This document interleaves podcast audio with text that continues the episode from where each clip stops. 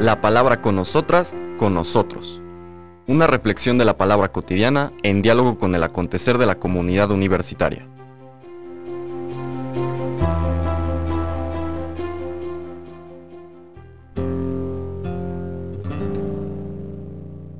Hola, buenos días. Bienvenidas, bienvenidos a la palabra con nosotras, con nosotros.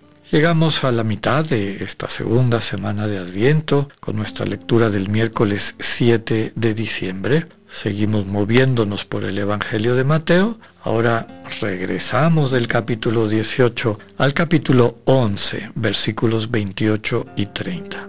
Tal vez una de las lecturas más bellas de la buena noticia, que de alguna forma resume el proyecto de Dios encarnado en Cristo, su palabra eterna hecha hombre que viene a nuestro encuentro.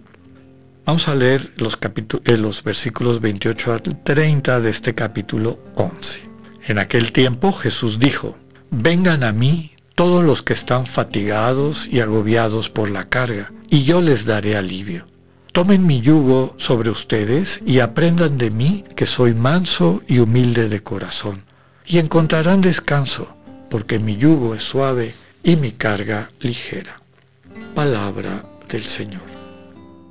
Les comentaba que es especialmente bello este texto. De hecho, es tan bello que es lo que en todos los iconos del Señor Jesús como Pantocrator, es decir, Señor del universo, recordarán ustedes, si no lo pueden ver en internet, si ponen Pantocrator, van a aparecer imágenes del Señor Jesús propias de la iconografía cristiana oriental, donde está sentado como Señor del universo, con su mano derecha bendice y en su mano izquierda encontramos el libro de la vida. A veces el libro de la vida está cerrado y en ocasiones está abierto. En las ocasiones en las que está abierto se pone o se escribe ese texto, el que acabamos de escuchar. Vengan a mí todos los que están fatigados y agobiados por la carga, y yo les daré alivio.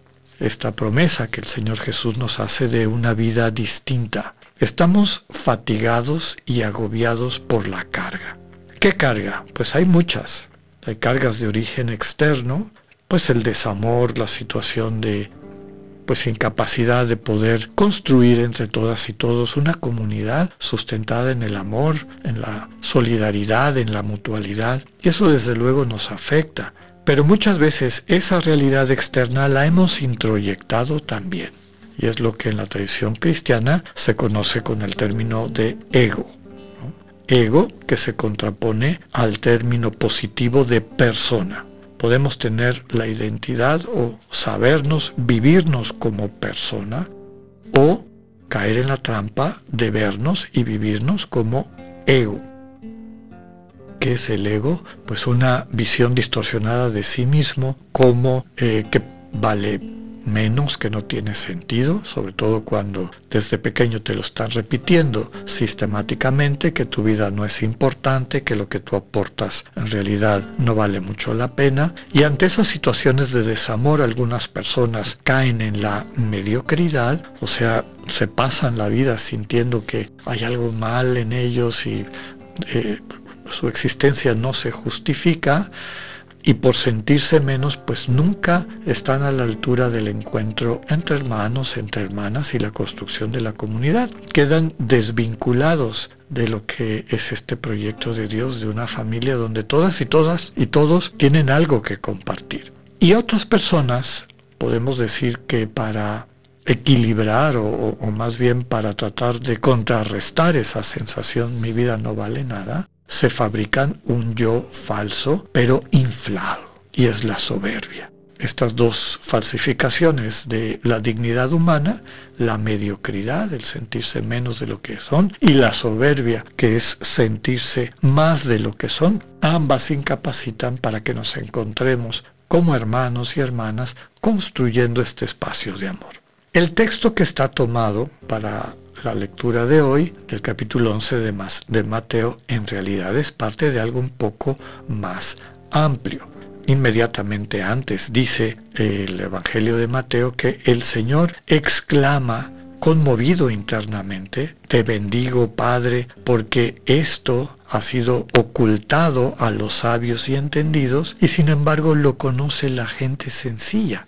Ahí empieza todo este texto para poder acercarnos a este proyecto de sanación de Dios, la invitación es a que pongamos entre paréntesis lo que creemos que es sabiduría, lo que creemos que es erudición, que es otra manera de traducir esto de entendidos, y nos dejemos enseñar por Dios. ¿Cuántas veces en nuestras vidas hemos descubierto que hemos pasado tiempo y energía correteando cosas que en el fondo no son importantes? Golpes fuertes como el de la pandemia, la pérdida de seres queridos, los fracasos, en ocasiones de los proyectos de vida en los que habíamos puesto toda nuestra confianza y seguridad, nos sacuden, nos hacen volver en sí y nos permiten descubrir lo verdaderamente importante. Muchas veces perdemos el tiempo y malgastamos nuestros recursos en cosas que no son realmente importantes.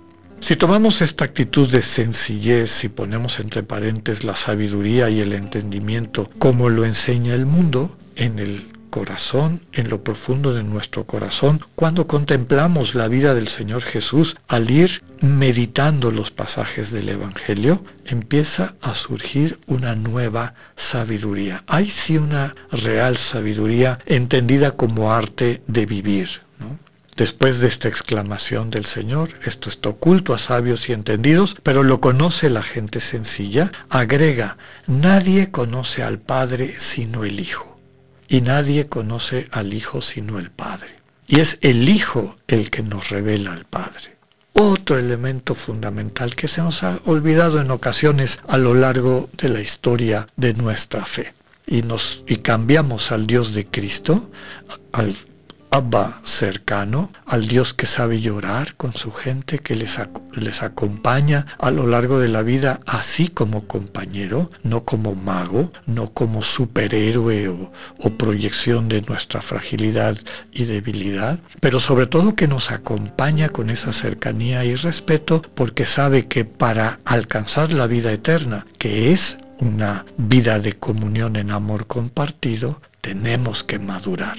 Somos hijos. Y como hijos e hijas, quienes tienen hijos e hijas saben que pues una de las grandes responsabilidades de los padres y madres es acompañar a sus hijos e hijas para que asuman su condición humana a plenitud, su libertad, su, su, capacidad de construir su propia vida y asumirla. Y pues esa es la responsabilidad. No pueden los papás vivir la vida por los hijos e hijas ni las mamás sustituir lo que sus hijos e hijas deben de asumir y vivir. Dios así nos acompaña también. Ese es el Dios revelado en Cristo.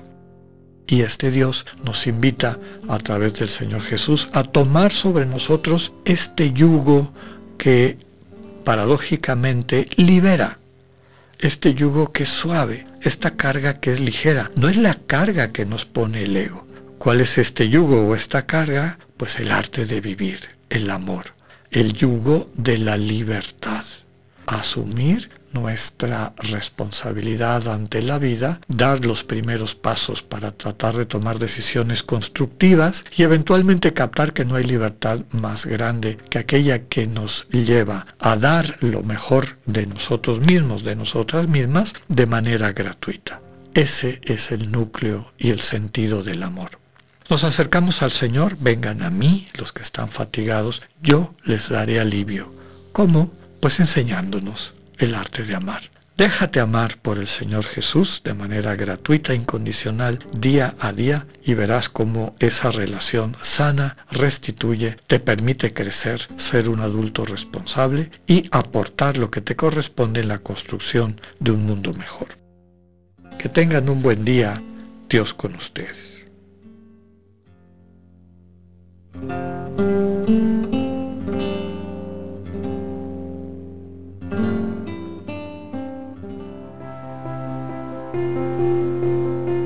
Acabamos de escuchar el mensaje del padre Alexander Satirka. Escúchalo de lunes a viernes a las 8.45 de la mañana por radiveroleón.com o a través de nuestra app gratuita para iOS y Android. Radio León, no todo está dicho.